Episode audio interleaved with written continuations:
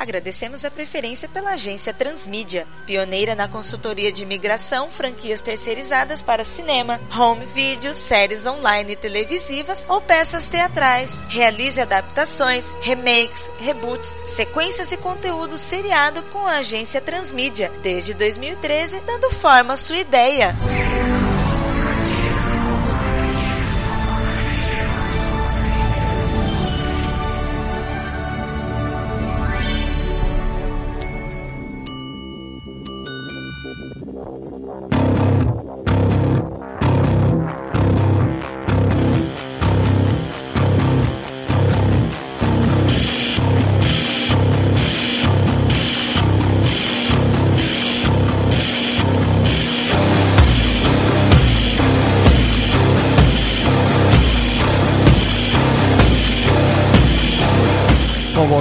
Bom dia. Sou Felipe Pochini, sou representante do planejamento dos títulos da Maurício de Souza Produções e vim aqui para acompanhar suas propostas sobre a adaptação da live action da Graphic MSP Astronauta Magnetar. I've good news and bad news. Como foi passado no briefing ao Dr. Jonas, é do interesse da nossa companhia realizar várias incursões na mídia audiovisual, seja cinema, seriado, live action, animação, longa-metragem e curta-metragem também. E nada mais importante para mostrarmos ao que viemos do que adaptar esse sucesso que foi a primeira graphic novel do Danilo Beruti, que volta com tudo numa sequência agora espetacular em 2014. Também foi passado no briefing que, como se trata de um material nacional, nós vamos ter que tomar todo o cuidado brasileiro que esse filme merece. Elenco nacional, como uma produção que pode colocar esse filme como um divisor de águas em termos de qualidade de efeitos. Então eu tô esperando que vocês me surpreendam nesse aspecto. What do you miss down there? O astronauta, como vocês sabem, é um personagem muito introspectivo do Maurício, que junto com o dinossauro Horácio, o autor usa para filosofar sobre a vida e o indivíduo. É muito importante que esse filme seja pelo menos fiel nessa característica, que se trate da história de um cara reflexivo em sua solidão. Go. Não vou me estender muito, porque eu confesso que eu tô realmente ansioso para ver o que vocês pensaram na adaptação dessa obra. Eu tenho consciência de que a graphic novel não é um grande storyboard, mas sim uma linha guia para a narrativa. Do contrário, o diretor e os roteiristas não terão muito mérito para viajar nesse grande sci-fi nacional. Então, vamos cortar logo algumas formalidades aí, meus amigos. Vamos começar. Eu gostaria de saber quem são vocês para estreitar esses laços, porque de solitário já basta o astronauta. Bom dia, senhor Felipe. Eu sou Vitor Gumota, faço parte do departamento de criação aqui da agência Transmídia. Confesso que eu não conhecia a fundo a obra Magnetar, me aprofundei junto com os meus amigos. A gente teve o consultor freelancer aqui também que ajudou muito, que foi o Francisco do Couto. Ele ajudou bastante na formalização de certos aspectos e vertentes da graphic novel relatada, no caso a Astronauta Magnetar, e eu espero que o que a gente idealizou durante essa semana para atender o que a sua produtora quer agrade também ao senhor, assim como seus altos executivos. Bom dia, eu sou o Neto, sou do departamento de planejamento. Então, o que precisar. Então, bom dia, eu sou Juliano Lopes, eu sou do departamento de produção aqui da agência Transmídia e para mim, pelo menos, é uma grande honra, acredito que com meus colegas também, por estar nesse momento lidando com uma Graphic MSP que é uma coisa nacional e conseguir levar isso, esse nível e, se possível, levar extremamente o nível de qualquer tipo de sci-fi nacional, né? Uma coisa que é carente no sistema nacional. E lógico, por poder fazer alguma coisa do Maurício de Souza. Perfeito, pessoal. Eu acho que o objetivo é esse mesmo. Apresentações feitas, vocês podem me chamar apenas de Felipe, tá ok? Vamos partir pra ação. Vamos falar agora de Astronauta Magnetar, o filme. All Inicialmente, acho que a gente podia passar para você alguns dos detalhes técnicos do filme, né? A ficha técnica tem alguns itens que a gente tem que levar em consideração quando vai elaborar um filme, que seria, no caso, a metragem, né? Esse longa vai ter um orçamento alto, tá? Principalmente dentro do cenário nacional. A gente está estimando algo acima de 40 milhões. Só para você ter uma ideia, o filme Nosso Lar foi feito com 16 milhões. Isso aí, obviamente, é um custo que se paga para ter bons atores, efeitos especiais de ponta, mas também tem outros três exemplos pra você ver, é o Homem do Futuro com 8 milhões, Redentor, que foi com 6,5 milhões, e também Tropa de Elite. Esse aí passou de 4,6 milhões do primeiro filme para 10 milhões no segundo, né? E dá para notar que realmente tem uma produção muito mais cuidadosa no segundo filme, né? Quanto ao formato, a gente pensou que seria ideal, já que vai se gastar mais, fazer no melhor formato que existe hoje, que é o IMAX 3D. A metodologia é live action, o gênero ficção científica barra drama, né? Uma questão de classificação que a gente precisa fazer. E a classificação, como não poderia deixar de ser por um projeto da MSP, livre. Então, é, a partir de tudo isso, como você mesmo falou, Felipe, o storyboard, ele meio que existe, né? Afinal de contas, a gente não tem como ignorar as matrizes, os pilares dessa Graphic MSP, como seria qualquer transposição midiática, mas a gente se baseou exatamente no que tem ali, só que a gente procurou fazer um trabalho onde a gente possa transportar isso para o cinema de uma forma que fique bom tanto para quem conhece como para o grande público, né? Que no geral não conhece nada de astrofísica. Alguns, por incrível que pareça, pode não conhecer inclusive o próprio astronauta, ou podem não ligar ele ao astronauta, aquele personagem padrão do Maurício de Souza. Então a ideia foi justamente isso. A ideia foi manter um sci-fi drama, como o amigo Neto falou. Em cima disso, a gente procurou trabalhar e montar o nosso próprio storyboard, não fugindo do que está ali, mas também criando mais situações que, pelo menos na mídia cinema, vão soar melhor para as pessoas. Perfeito. Eu acho que a, a ideia é bem essa. Como você mencionou, eu acho legal e é interessante até para exibir a verdadeira essência do personagem, né? Como você citou, tem pessoas que não conhecem a verdadeira história do astronauta. Eu não sei o que vocês vão mostrar ainda, mas eu espero que tenha muito dessa essência para que quem assista sinta vontade de procurar mais material sobre o astronauta. Exatamente. E lógico, né? Nisso que a gente falou de adaptações, muitas coisas provavelmente você vai ver que elas estão não lineares com o HQ, mas isso é um processo normal, porque muitas vezes o que funciona linearmente numa HQ não funcionaria linearmente desta mesma forma em outra mídia, como é o caso do cinema. A gente tem que procurar prender a atenção da pessoa que está assistindo, né? A gente tem que procurar trazer a pessoa pro filme e fazê-la ter aquela empatia com o personagem, embora, claro, a gente tá partindo de um personagem conhecido. E uma coisa que a gente queria deixar registrada é que sim, apesar dessas alterações, a gente procurou manter a essência do astronauta, porque isso é o que ele é. Então não adiantaria a gente montar todo um storyboard, mesmo que fosse um storyboard 100% fiel à HQ, sem nenhuma alteração, mas destruir a personalidade do astronauta. A ideia foi manter com todo esse respeito. Perfeito. You did all right.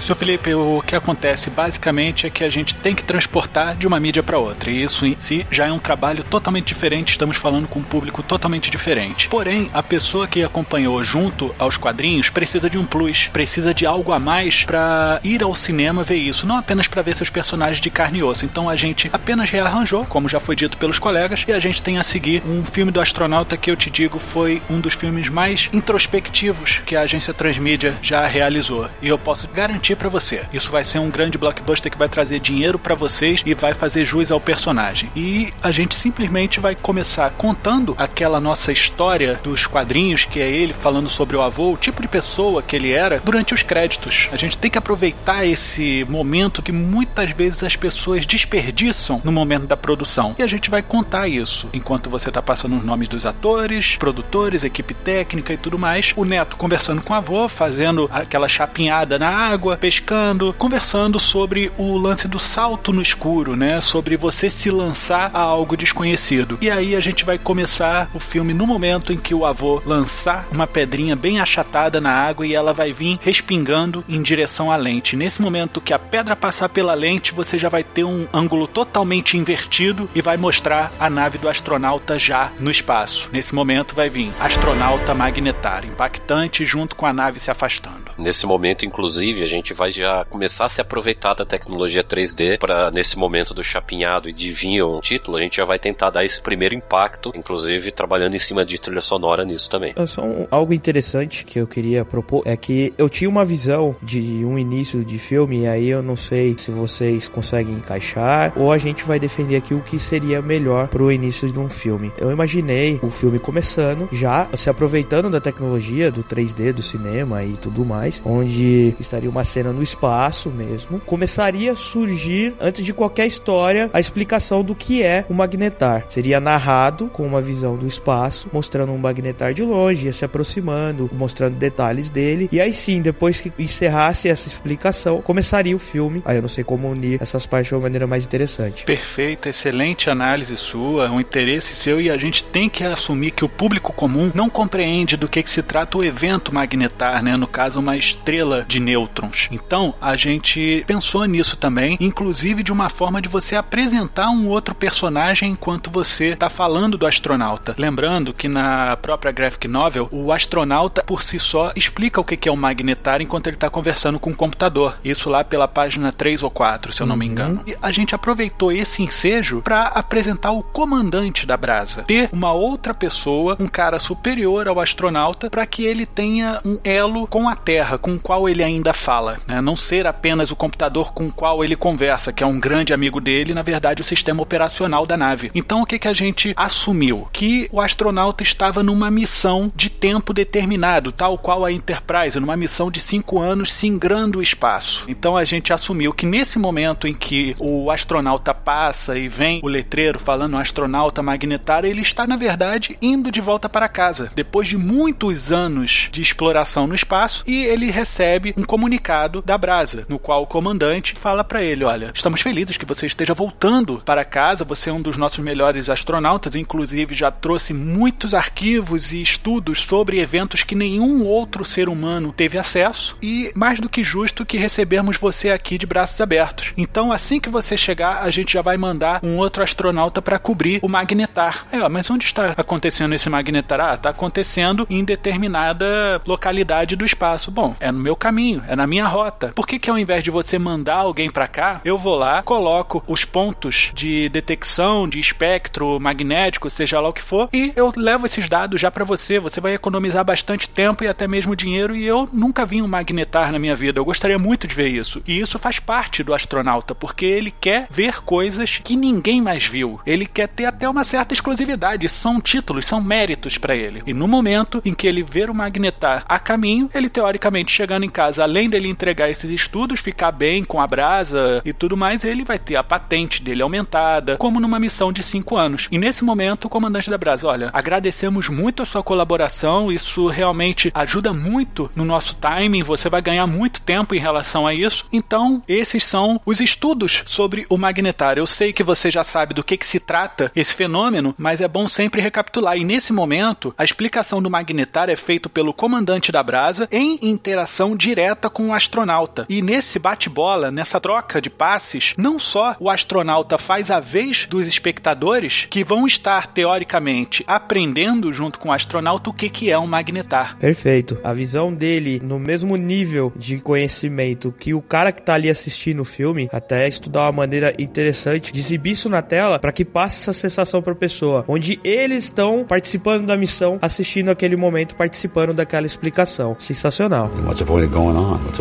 Como a gente tinha falado antes, tem que ser feitas algumas mudanças em alguns detalhes da história, lógico, nada que comprometa o todo, né? Mas, por exemplo, essa é uma das inclusões que a gente imaginou que ia ser aproveitada com toda essa história nova que o Mota estava explicando. Em vez de simplesmente mostrar as provisões, como foi no caso da HQ, a gente poderia, por exemplo, colocar uma cena que ele mesmo dá uma olhadinha nas provisões dele e ele fala: É, eu tô com poucas provisões porque eu já tava voltando pra Terra, mas como é uma passada rápida ali no Magnetar, eu acho que dá tranquilo, né? Até que vai ter o problema todo da revista e aí a gente vai ver aquelas provisões acabando dramaticamente aos poucos enquanto os dias passam e tudo mais, né? Isso aumenta um pouco a história, né? Porque a gente tá partindo de um HQ que não é nem muito grande, né? Ela é intensa, mas não é longa. Então a gente, para transpor isso pra um filme de pelo menos 90 minutos, tem que ter um drama a mais, talvez. Em alguns momentos da história, ele reconhece como um erro primário quase tira a vida dele, né? Bota a vida dele em risco. E eu acho que é legal, é interessante isso para evidenciar esses momentos,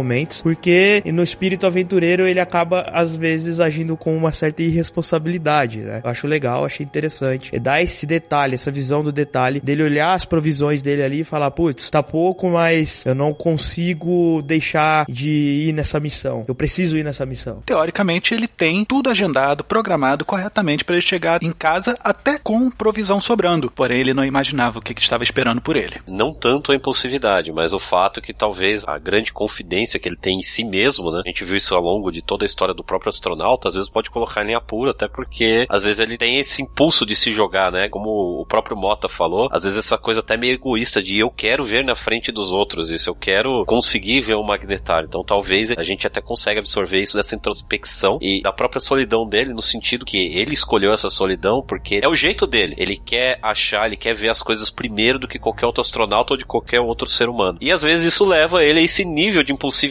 de falar, bom, eu devo ter o suficiente, a não ser que dê algum problema, mas não vai dar nenhum problema, então, e é justamente isso que essa Morre parte vai afogado tratar. quem diz que sabe nadar, não é, Juliano? Exatamente isso. I'm pulling you with me. Uma coisa muito importante, seu Felipe, é que a gente decidiu manter várias coisas, por exemplo, os números dos trajes, né? Que eles são numerados, cada um tem a sua história. Eu conversei inclusive com o Juliano. Eu não sabia da importância dos trajes, que ele tinha uma história, que eles tinham uma importância em determinadas outras histórias do astronauta. A gente quase mudou certas coisas, mas o Juliano salvou esse cânone e a gente respeitou isso daí. A gente vai utilizar-se muito dos números 146 e 149.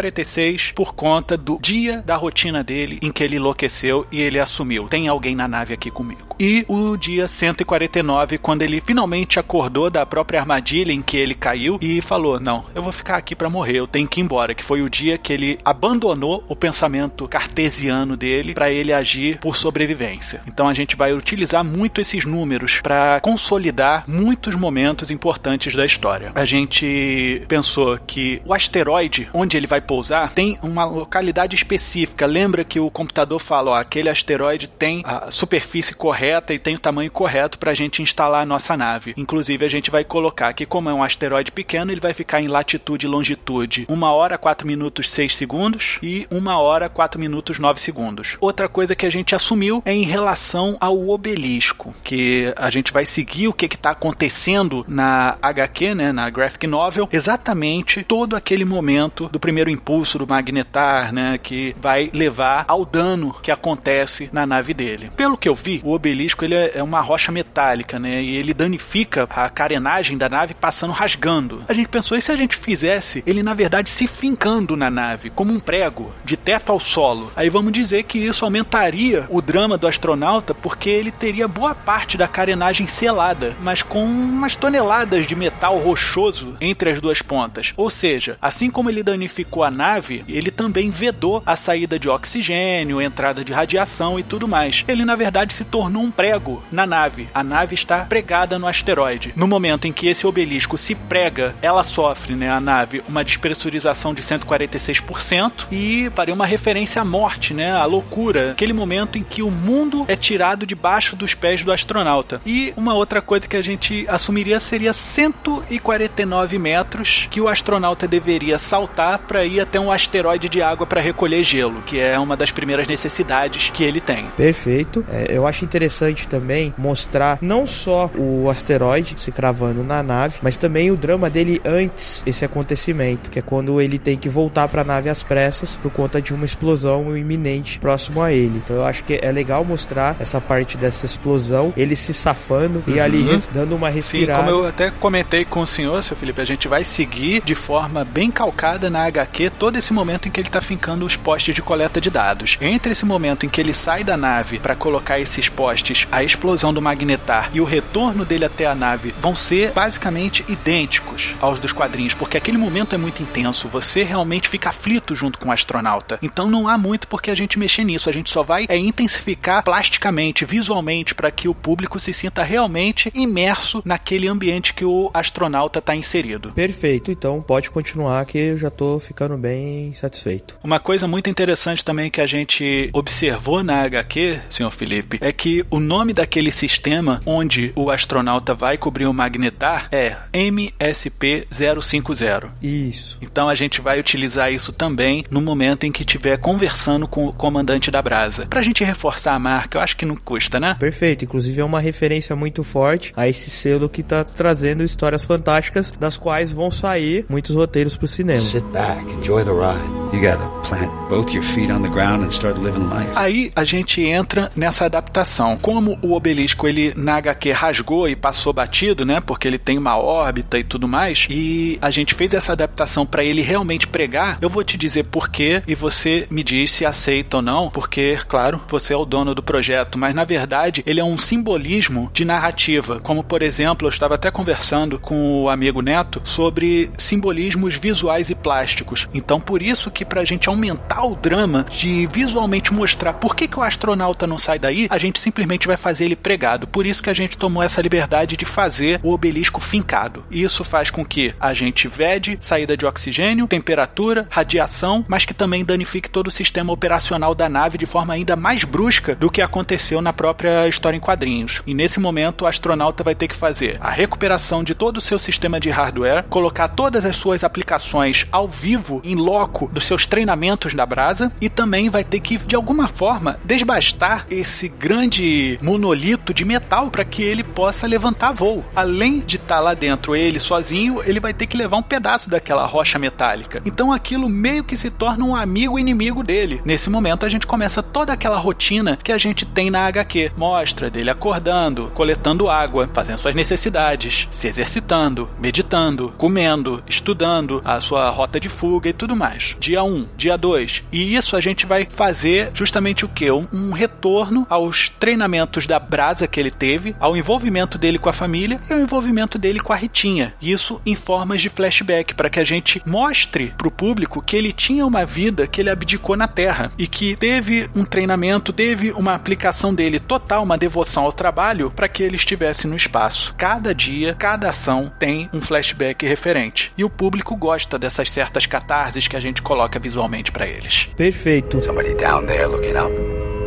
thinking about you. Eu acho interessante, mas eu não sei como a gente pode colocar isso na história, falar um pouco da origem do astronauta, onde na primeira edição publicada do astronauta Magnetar, mostra ele por engano sendo escolhido para ir participar da brasa. E acaba que ele é abduzido por extraterrestres e ele ganha os trajes e tudo mais. Tudo foge desse contexto, mas eu acho que seria interessante nesse momento puxar um pouco dessa origem do astronauta lá atrás, de como ele entrou na brasa, até um possível contato dele com os seres de outro planeta, para remeter um pouco à origem dele, de quando foi, até homenagear quando foi publicada a primeira versão do astronauta nos jornais. Por que a gente não faz uma referência a isso com o astronauta lendo uma revista na sala de espera de algum local, justamente sobre um cara que falou que foi abduzido por ETs e que se tornou um astronauta depois disso, que ele ia e voltava com ETs representando a Terra, né, e o Brasil, e ele era brasileiro. Tô batendo palmas para você nesse minuto, cara. Eu pensei, na verdade, nisso que o Mota falou, ou a gente poderia colocar em algum momento ele conversando com uma turma de crianças, perguntando como ele se tornou astronauta e ele citar isso, criando uma história para mostrar às crianças como é que foi. Só que, lógico, ele fazendo toda essa parte fantasiosa, crianças bem pequenas e elas ficando impressionadas com a história. Perfeito, onde essas crianças podem fazer parte de uma escola, algo que remeta também à turminha da Mônica, sei lá, para trazer alguma referência da Olha, turminha também. Muito bom, acho inclusive que essa é muito mais válida do que a da revista, hein? Pode colocar assim,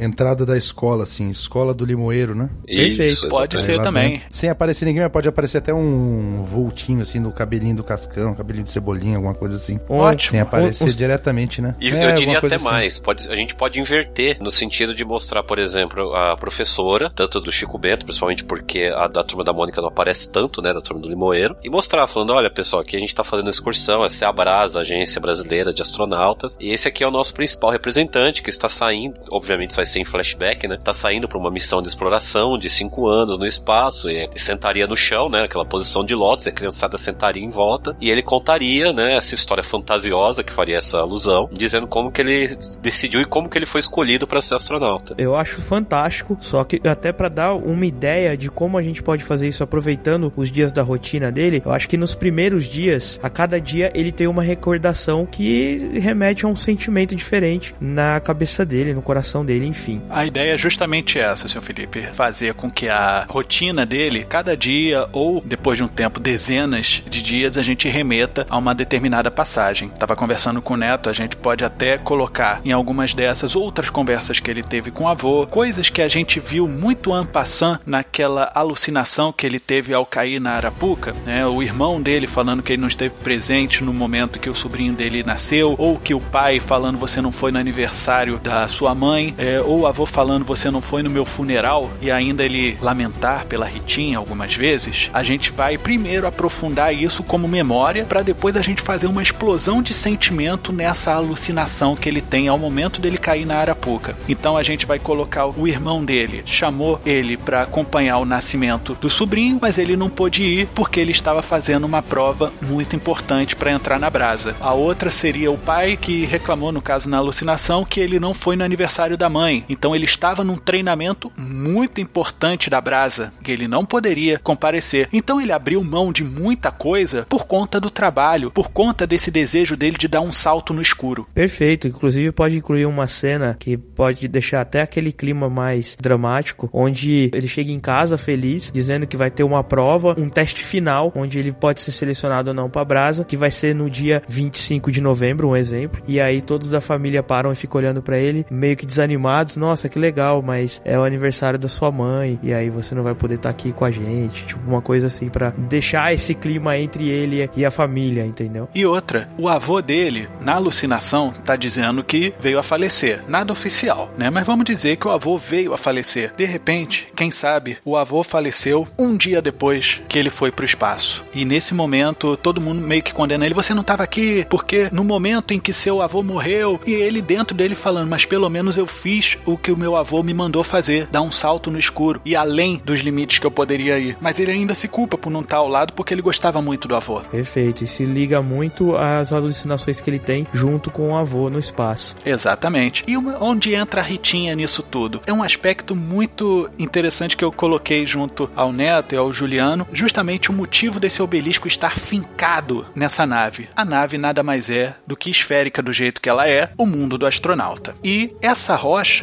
é o que mantém ele com vontade de voltar ao planeta dele, a Terra. No caso, é a Ritinha que ele quer. Então, enquanto ele está desbastando essa rocha metálica, né, para tirar esses excessos do meio e tudo mais, para aliviar o peso, mas sem tirar a rocha de onde ela fez o buraco, ele começa a simplesmente lapidar a Ritinha. Ele está esculpindo a Ritinha. Então, nos momentos entre meditação e tudo mais, na verdade, ele está conversando com a Ritinha, se lamentando com essa escultura que ele está fazendo. E isso tem um range dramático muito forte do ator. Ele olhar para aquilo, ele ter aquela interação com uma estátua, que na verdade aquilo ali é a Ritinha na lembrança dele. Perfeito. Inclusive, unir esse momento onde ele está é, esculpindo essa rocha com imagens da nave externamente, onde exibe também que não deixa de ser algo cravado no coração dele ali que dói, que ele sente aquela dor de ter deixado para trás com a escolha que ele fez. Excelente analogia, seu filho. Okay.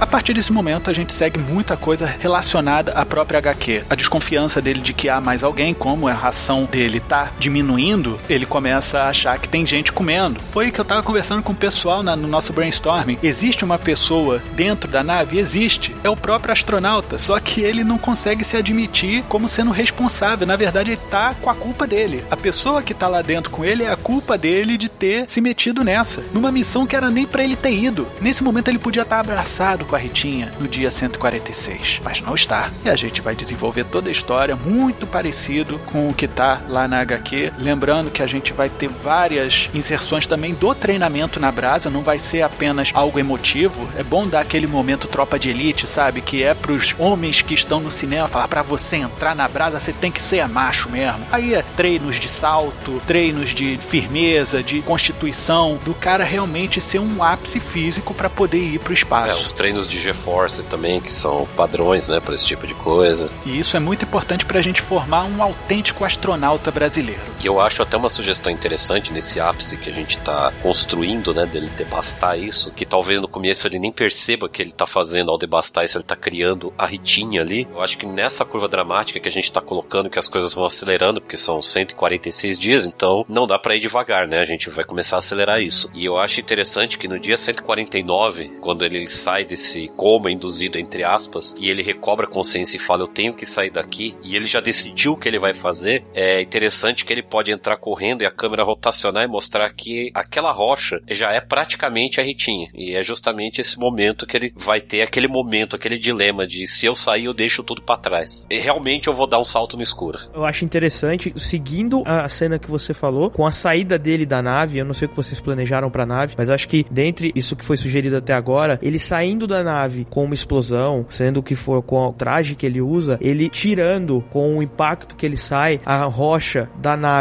Mesmo que a nave fique no espaço, mesmo que a rocha se perca, mas seria algo como ele estivesse mesmo se libertando de tudo aquele sofrimento, aquilo que ele se recordou no período que ele estava sozinho na nave. Um momento de libertação, onde ele tira aquela pedra, aquele sofrimento do meio do coração dele. Excelente é, visão sobre isso, e eu digo mais, para acrescentar essa sua excelente sugestão, a gente fazer com que a própria nave ela meio que se distancie do asteroide e a pedra vá para o outro lado e no momento que o astronauta está se distanciando, ele apontar, mas só que de uma forma dúbia, a gente não sabe para onde ele está apontando porque ele já está distante, falando: "Eu vou estar tá com você, eu vou te buscar". Porque na história em quadrinhos, ele na verdade está se despedindo da nave, que ele fala que vai retornar para buscar ela. Se a gente colocar dessa forma, como eu estou sugerindo, baseado no que você sugeriu, você não sabe se ele está falando com a Ritinha ou com a nave. Perfeito. Parabéns. Muito bom. Parabéns. Muito bom. Não, perfeito, a analogia é perfeita. You have to let me go. Essas inserções de diálogos mostrando ele nessas cenas que ele tá se lembrando vão até ressaltar como que foi impactante para ele a alucinação entre os dias 146 e 149, porque a gente vai mostrar como que são os personagens que interagiam com ele, né, ou seja,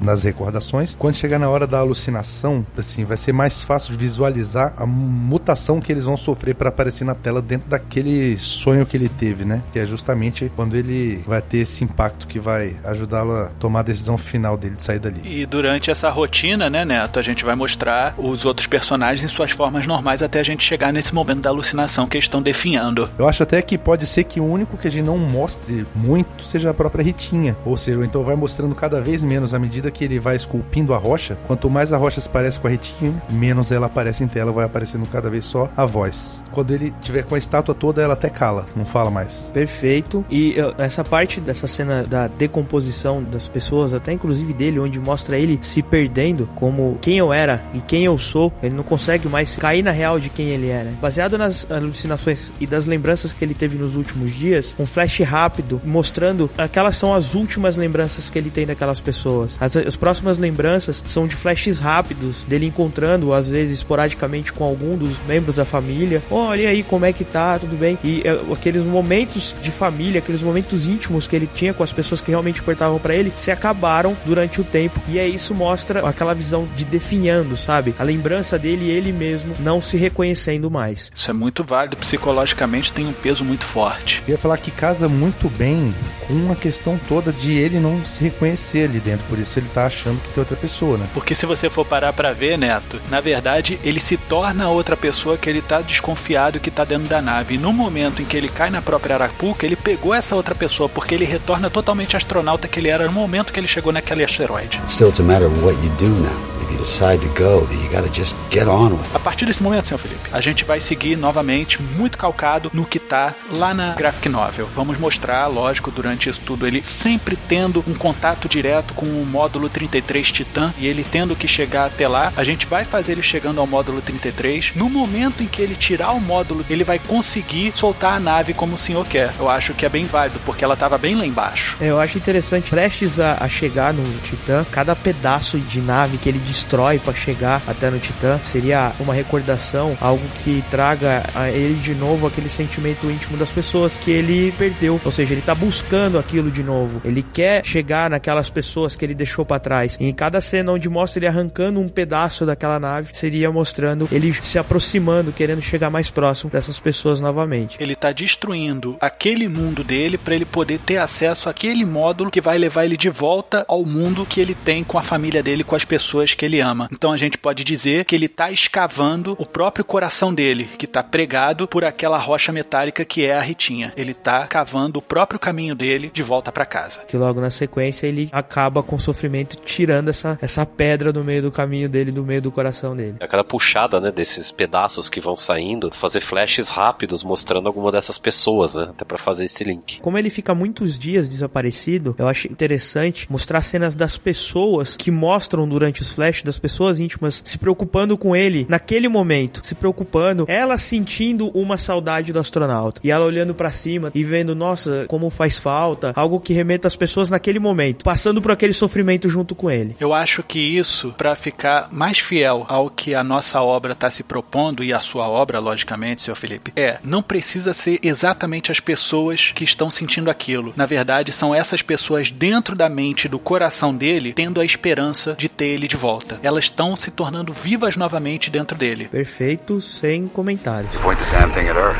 It's not rocket science. Nesse momento, a gente vai fazer com que ele pegue o módulo Titã, saia da nave, vai ter aquela cena que falamos mais cedo dele apontando para a nave ou para o obelisco dizendo: "Eu vou voltar para te buscar". E nesse momento ele fala: "Eu tenho 150 jatos de ar para conseguir sair desse cinturão de pedras, de asteroides que estão orbitando o Magnetar. Então é melhor usar isso logo para que eu consiga chegar longe desse cinturão e poder ter contato de rádio e nesse contato eu conseguir falar com o pessoal da Brasa e eles virem me buscar e eu consumir o mínimo de energia possível. Ou seja, é uma corrida contra o tempo. E por que os 150 passos? Porque são os 150 dias que ele ficou por lá. No 149 ele decidiu sair, no 150 ele conseguiu sair da nave. Ele conseguiu entrar no módulo Titã e foi embora. Perfeito. Nesse momento ele vai indo até bem e lembrando de tudo, ele tô tendo esperança, eu vou conseguir sair, eu vou voltar para casa, não tem nada que vai me impedir. Nesse momento, outro pulso do magnetar vai fazer com que uma das rochas prenda o módulo Titã e inclusive a perna dele entre as ferragens. Isso faz uma alusão direta ao Náufrago, filme do Tom Hanks, no qual ele tem a perna perfurada por um recife de coral no momento que ele estava querendo fugir. Nesse momento ele aciona o extra de pulso de jato de ar para poder se ejetar do módulo Titã. E nisso ele fere a perna dele, ele fica com a perna machucada e consegue usar o que seria o equivalente a quatro jatos de ar. E quando ele tá chegando lá por volta do asteroide 146 para sair, ele fala: "Eu só tenho impulso para mais um e eu tô com a perna quebrada. Como é que eu vou fazer para sair daqui?" Aí ele vai se lembrar dos treinamentos da brasa dele sobre saltos e tudo mais com uma perna só. Ele vai dar o jato e vai dar um impulso correto e ele vai conseguir finalmente ultrapassar os 150 asteroides e finalmente sair do cinturão do magnetar para fazer contato de rádio com a brasa, finalmente para mandar o resgate para ele e ele não tem energia o suficiente no rádio para entrar em contato com a brasa e finalmente ele vai se entregar naquele céu noturno onde nada tem começo, onde nada tem fim e se entregar finalmente a tudo aquilo a que ele se dedicou a vida toda. Ele foi sozinho pro espaço e ele vai morrer sozinho no espaço. Eu achei perfeito, só mudaria uma coisa, uma simples coisa. Como ele tá no espaço e ele tá passando por sofrimento também de ter perdido o avô um dia antes de ter decolado nessa missão, o que pode acontecer é o seguinte: ele ter essa recordação do avô ensinando ele a jogar as pedras na água. Isso, inclusive, é muito mencionado durante a HQ. Acho que às vezes eu deveria até ter sido um pouco mais prático na hora que, quando eu falo, eu estou seguindo conforme a HQ, é justamente usar os termos que são na HQ, que se eu não me engano ele fala isso mesmo, ó, você tem que chapinhar o seu caminho, né, pelo lago, você tem mesmo. que ir saltando. É, então, ele fala isso na alucinação. por isso que eu nem falei, entendeu, Felipe? Isso. Só pra adicionar na própria saída, ele fala que ele vai usar os jatos, né? E se ele usar os jatos no tempo certo, ele vai conseguir chapinhar pelo espaço. Ele próprio usa esse termo. Que a ideia dele é justamente chapinhar pelo espaço com o traje, até conseguir sair do cinturão de asteroides. O que eu queria buscar na realidade e trazer pra essa cena seria esse sentimento dele superar um pouco o remorso que ele tem de não viver aquele último momento com o avô dele. E seria um momento onde ele, o inconsciente dele, nas lembranças dele, enfim, na própria loucura, ele tem esse contato com o avô. Uma lição que o avô passou pra ele lá atrás vai ser essencial pra salvar a vida dele agora. Dá pra usar ali na hora que ele tá se atirando de meteoro em meteoro, como vai ter aquela cena do avô nos flashbacks ou então no, nos créditos, tem um balãozinho explicando, né? Ele fala: ache uma pedra achatada e jogue bem rente à linha d'água. Se conseguir lançar no ângulo certo, ela vai chapinhar sobre a superfície, indo muito mais longe. Na hora que estiver no espaço, de repente, pode colocar esse áudio do avô dele falando assim, como se fosse ele pensando no que o avô dele falou, aliado aos conhecimentos dele, e ele de asteroide a asteroide, aí cada vez dá lá o, os sons que ele tá escutando dentro do Titã, né, e pausadamente assim, acha uma pedra, aí vai pro outro. Acho que isso Sim. aí seria uma forma de deixar isso aí bem marcado. Interessante porque o último contato que ele teve com o avô, ele já estava no espaço, né? E na verdade ele é essa pedra chapinhada. Na verdade o avô tá falando dele o tempo todo. Acho muito bonito, acho uma forma bastante poética da gente abordar essa motivação que o avô dá pra ele. ISS, you hear us,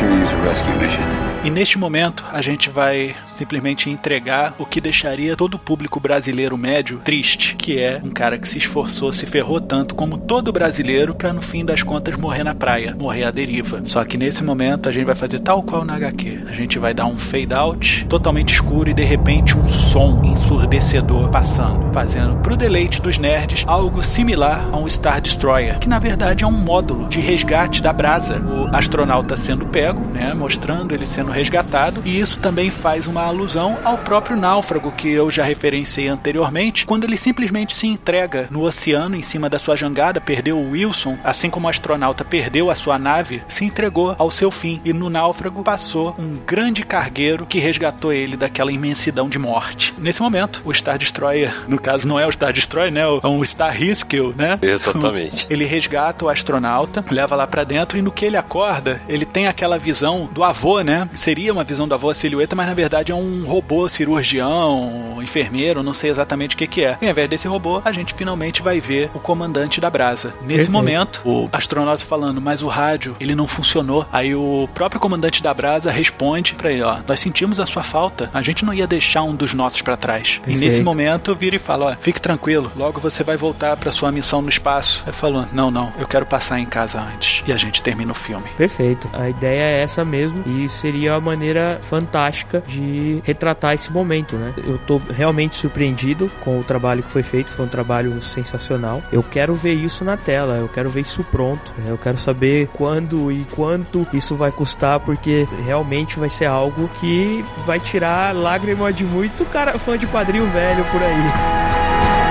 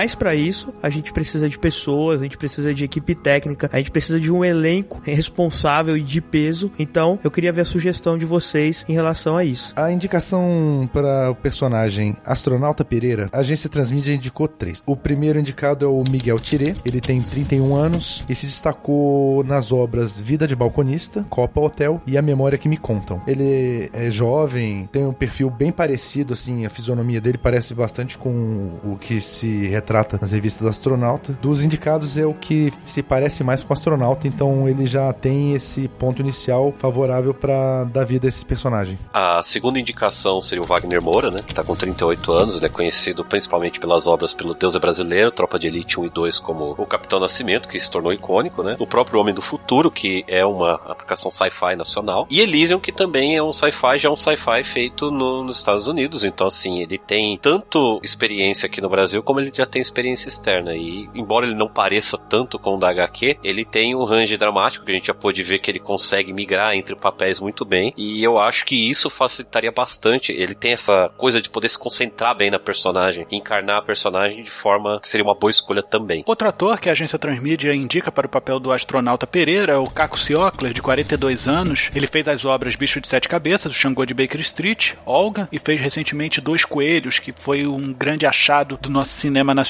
Ele tem o nariz bem aquilino, parecido com o do astronauta, ele tem um perfil dramático fora do comum, ele consegue ir do totalmente são a totalmente louco num piscar de olhos. Ele tem uma experiência que pode dar uma boa bagagem pro nosso astronauta. Eu acho muito válido, acho interessante. Eu já excluiria de cara o Wagner Moura por conta de ser um ator que nesse ramo ele já tá um pouco manjado no, no que se trata a tropas e tudo mais. Mas levando em consideração os outros dois, eu colocaria mais um que eu acho que é um cara que a maneira como ele atua, os trabalhos que ele fez trazem uma profundidade grande no, nos papéis que ele atuou, que seria Bruno Garcia. Eu acho ótima a indicação de vocês, são três ótimos atores, mas para esse papel exclusivamente, eu acho interessante a gente trazer alguém que tenha uma bagagem de papéis introspectivos. Então acho que uma escolha boa para esse papel seria o Bruno Garcia.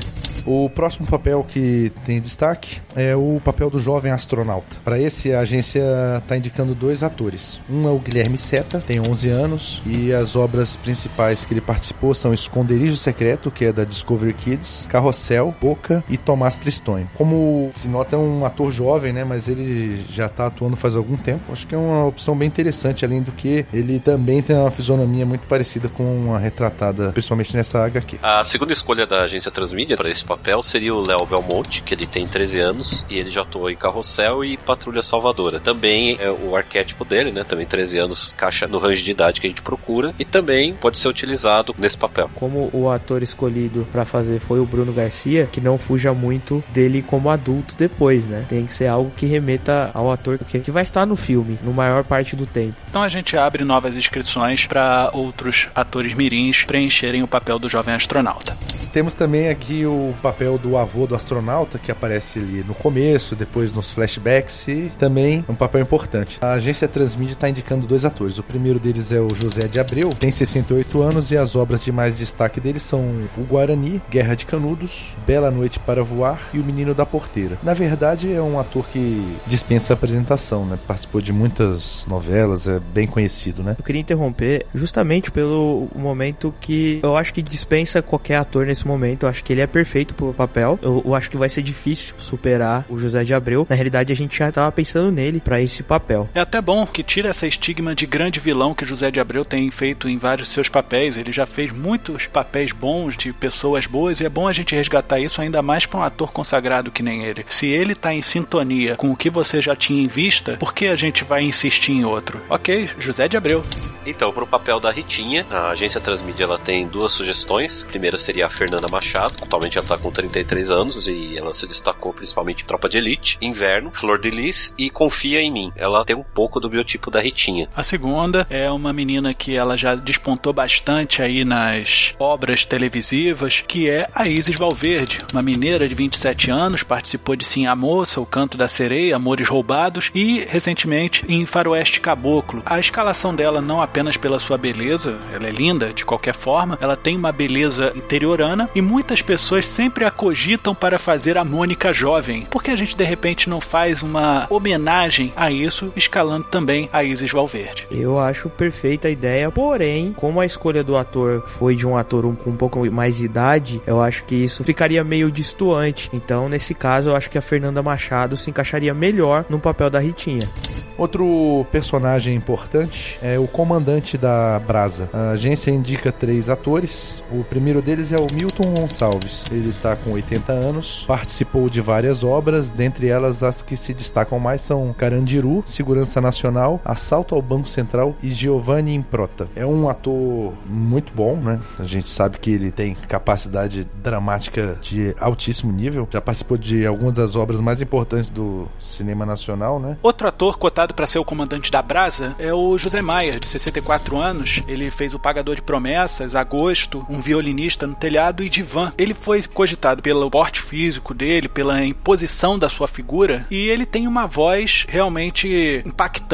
Ele tem uma voz grave, firme e de alguém que deve se seguir ordens. A última indicação seria o Lima Duarte, que está agora com 84 anos, conhecido por centenas de trabalhos né, na dramaturgia brasileira, entre eles Volta da Compadecida, Eu, Tu, Eles, Assalto ao Banco Central e A Vida Continua. É um ator que ele consegue trabalhar né, em qualquer tipo de papel, principalmente ele já teve papéis onde ele teve que ser mais militar, vamos colocar assim, né? Ter uma pessoa de mais alta patente. Eu acho que o José Maier e o Lima Duarte não, não se encaixaria bem no papel, ficaria perfeito pro Milton Gonçalves, mas eu tô na dúvida entre um outro ator que vocês não sugeriram, que seria o Stênio Garcia, que é o parceiro do Antônio Fagundes no Carga Pesada. Eu acho que ele se encaixaria bem no papel, mas eu tô bem na dúvida entre ele e o Milton Gonçalves. Eu queria pedir a ajuda de vocês para me ajudar a escolher um dos dois. Qualquer um dos... Eu posso lhe dar uma dica? Pode. Imagine que no momento em que você está apresentando o comandante da Brasa e me aparece Stênio Garcia e fala: Você pode fazer essa missão, todo mundo no cinema em coro vai gritar: É uma cilada bino. Isso, e quando gritar uma cilada bino, linka no Star Wars, né? It's a trap. Eu acho legal a ideia, porém, imagine a voz dele não seria a das melhores para fazer a explicação do Magnetar. E se a do Milton Gonçalves já se encaixaria melhor nessa explicação. Milton Gonçalves, o Morgan Freeman brasileiro. Isso aí, até a voz é igual, né?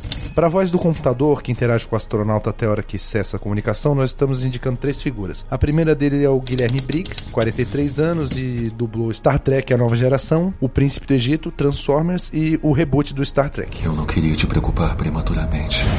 Você merece a companhia de um velho amigo. A segunda indicação que a gente teria seria o Márcio Seixas, 69 anos, também entre os trabalhos dele a gente tem Star Trek, 2001, 007 e Batman The Animated Series também. É uma voz que é bem conhecida, é imponente, dispensa maiores apresentações também. A propósito, você se importa se eu lhe fizer uma pergunta de caráter pessoal? E fechando, a gente foi para um outro lado que não é o do ator, mas sim o daquele cara que iria filosofar juntamente com o astronauta, o cara que criou o astronauta para filosofar. Eu tô falando de Maurício de Souza, 78 anos e fez várias aberturas de muitos desenhos das criações dele para apresentar. Esse aqui é a Mônica, o Cebolinha, vamos ver o que eles estão aprontando no Limoeiro. E por que não ele poderia fazer também a voz da nave que não aparece tantas vezes ao longo da graphic novel, mas fazendo uma participação muito filosófica. Oi, pessoal. Eu sou Maurício de Souza e estou aqui com uma missão muito agradável. Vou contar a história. Eu acho perfeito, a homenagem ficaria ótima, mas eu daria um toque diferente pro Maurício de Souza. Por que não deixar aquele ar de Stan Lee na série, onde ele aparece com um personagem como um presidente da Brasa ou o presidente do Brasil naquele momento para representar o presidente do Brasil e sim dar um papel onde ele faz uma aparição rápida, porém memorável. E eu deixaria a voz do computador pro Guilherme Briggs para trazer essa geração nova que tá agora se apaixonando por cinema e onde já ouviu a voz dele no Optimus Prime e no Smeagol. Seu Felipe, a gente procurou locações para que a gente possa economizar custos para fazer o ambiente do asteroide do espaço, mas também possa fazer a fazenda onde o astronauta passou a sua infância com o avô nas férias. E a gente chegou na Chapada Diamantina. Se você vê no documento que a gente está disponibilizando para você, tem cavernas que parecem verdadeiros construtos cósmicos, né? Parece o espaço, um cinturão de asteroides. É, é algo muito insólito e lindo. A forma, o jeito como a natureza se moldou para fazer esse espaço que não existe em nenhum outro lugar da Terra. E a gente também tem a parte de planície, né? Com muito mato, com cachoeiras, com lagos. E a Chapada Diamantina atenderia perfeitamente. Os incentivos fiscais de locação ajudariam muito para a gente fazer esse filme por ali. Perfeito. Eu acho que a escolha do lugar foi ótima e vamos seguir nessa linha. Mas eu acho que quando for pro filme em si, é sempre legal a gente levar alguma referência do interior de São Paulo, onde vive o Chico Bento, pra gente levar também uma referência desses locais. Mas pra gravação em si, eu acho que o local escolhido foi perfeito. E a trilha sonora foi sugerida para a Orquestra Sinfônica Nacional da Universidade Federal Fluminense, que ela fez recentemente a trilha sonora do filme Nosso Lar, uma trilha sonora linda que pode dar todo o que intimista que o astronauta precisa durante a sua jornada de sobrevivência no espaço.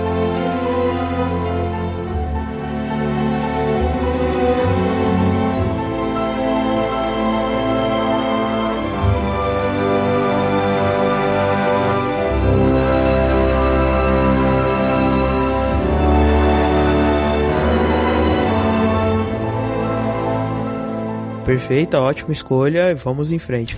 Em relação à equipe técnica, para a função de diretor, nós indicamos três pessoas. O primeiro, Alfonso Cuaron, tem 52 anos e as principais obras nas quais ele participou foram E Sua Mãe Também, também Harry Potter e o Prisioneiro de Azkaban, Filhos da Esperança e Gravidade. Pelas obras que a gente destacou aqui, acho que não precisa entrar em maiores explicações do porquê da indicação dele. A segunda indicação para a direção do filme, senhor Felipe, é o Afonso Poyar, de 35 anos. Ele fez Eu Te Darei o Céu, Dois Coelhos e Solace, que está em fase de pós-produção. Ele é um diretor novo, um ótimo produtor também, então ele entende como desenvolver certos filmes em cenário nacional e a gente sabe que ele é o nosso futuro Fernando Meirelles. E como terceira indicação, a gente tem o Walter Salles, que está com 58 anos, conhecido por Central do Brasil, que inclusive concorreu ao Oscar, né? Foi indicado ao Oscar. Diários de Motocicleta, Água Negra e Na Estrada, assim, é um diretor com muita bagagem já, é um diretor muito experiente e que também já atuou tanto aqui como lá fora, né, atuou nessa parte de direção. Eu tô bem dividido aqui, porque como o Afonso Cuaron, ele já tem uma experiência em filmes grandes, não no mesmo gênero, mas que se trata de espaço e tudo mais, com o grande filme Gravidade, fico dividido entre ele e o Walter Salles, por conta de ter trabalhado com mais filmes que têm um grande sucesso no Brasil, filme nacional de grande sucesso. Então eu fico bem na dúvida, prefiro voltar para casa com essa lição e deixar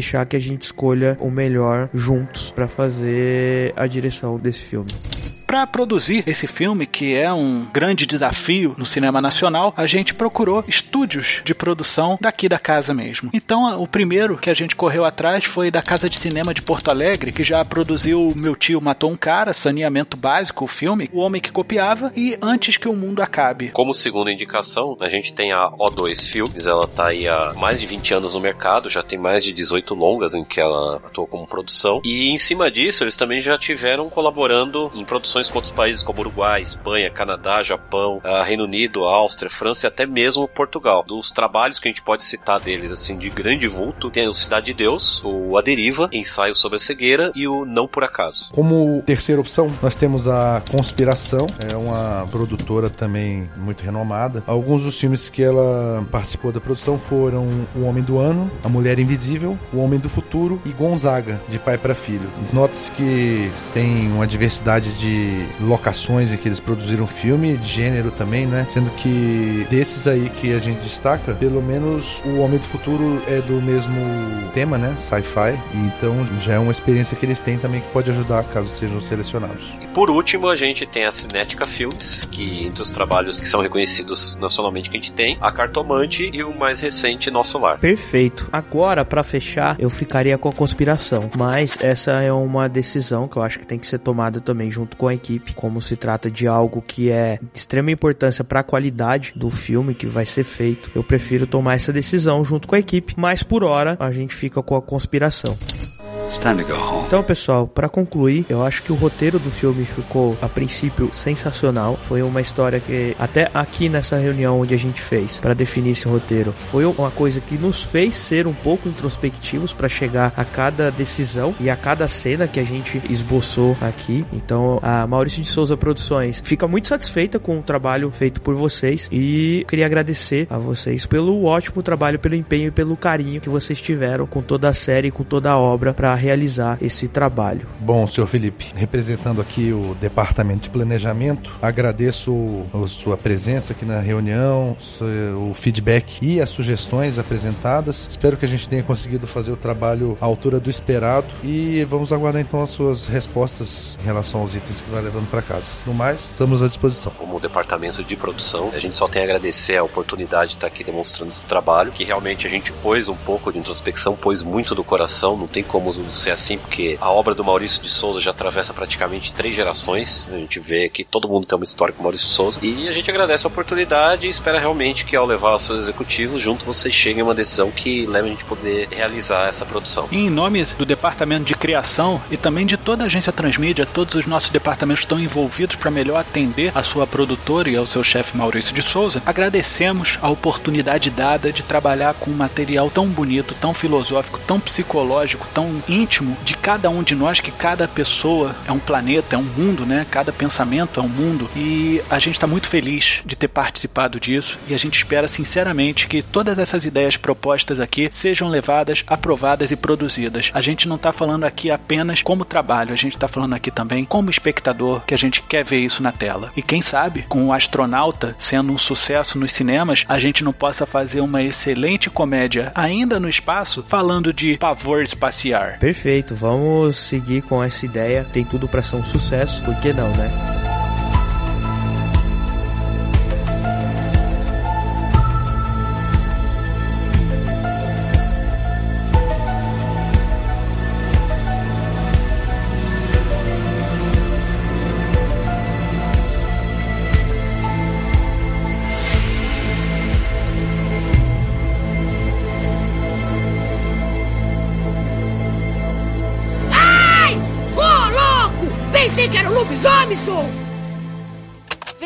Dar forma sua ideia. Seja um cliente da agência Transmídia. Basta enviar sua sugestão para orçamento no e-mail contato